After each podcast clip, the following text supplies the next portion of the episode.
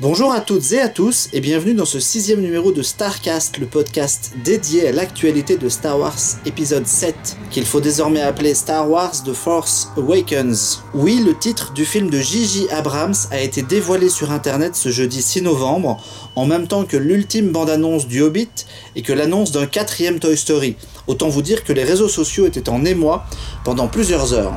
Votre jouet technologique ne m'impressionne pas.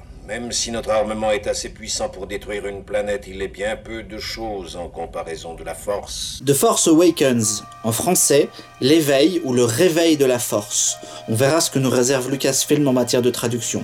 Ce qui est sûr, c'est qu'il y a une volonté de renouveau avec ce titre, nous montrer que quelque chose prend ou reprend vie. La force serait au cœur de l'intrigue, au point de l'indiquer dans le titre, au même titre que les Sith, l'Empire ou le Jedi Ce qui est intéressant, c'est que le titre corrobore quelques éléments de l'intrigue dévoilée récemment par le site Making Star Wars. Vous vous souvenez, on va reprendre un petit peu les théories et l'histoire qu'on avait évoquées.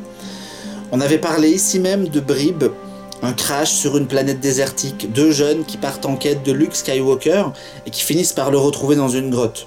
On a entendu un peu tout et n'importe quoi à ce sujet, à commencer par une main robotique qu'on verrait traverser l'espace et qui aurait conduit Daisy Ridley et John Boyega à se lancer dans la quête perdue. On a même évoqué le fait que Luke, retranché dans sa caverne, pourrait être le grand méchant de l'histoire. En fait, tout ça n'est pas complètement faux, mais serait un peu plus subtil. Le crash qui ouvrirait le film serait bien réel, mais ce serait celui d'un TIE Fighter sur la planète où habite Daisy Ridley. Aux commandes de cet engin en perdition, Boyega, qui cherche à exposer au monde le plan qu'auraient les restes de l'Empire. On a parlé notamment d'une arme plus puissante que l'étoile noire. C'est pas forcément évident, mais il y a sans doute un complot qui se trame.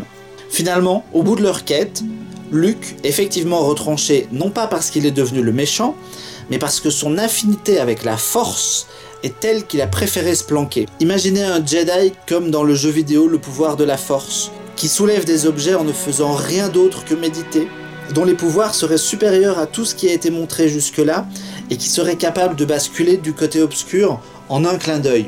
Le mec, il est tellement puissant qu'il est à la limite entre le bon côté et le côté obscur de la force.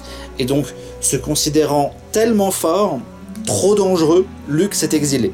Hé, Luke. Luke, que la force soit avec toi. Ça, ce sont les spoilers que rapporte Making Star Wars. La suite, on peut l'imaginer sans problème. Il faudra tout le pouvoir de persuasion de Daisy Ridley et sa probable affinité avec la Force pour convaincre Luke de sortir sa retraite de sortir de sa retraite et de venir une nouvelle fois, et peut-être la dernière, sauver la galaxie. On n'a aucun mal à imaginer qu'elle pourrait s'adjoindre les services de Yann et Leia pour y parvenir. Reste maintenant à savoir comment gravitent tous les acteurs annoncés et qui pourrait bien être le grand méchant de l'histoire. Mais on a déjà là un bon aperçu de ce qui pourrait être la trame principale du film. Les prochaines théories seront pour un nouvel épisode de Starcast, le podcast que vous pouvez retrouver un peu partout, sur le site, sur SoundCloud, YouTube et iTunes. N'hésitez pas à le partager autour de vous et à commenter partout où vous pouvez. A bientôt et que la force soit avec vous. La route est dégagée, petit gars Fais-moi péter cet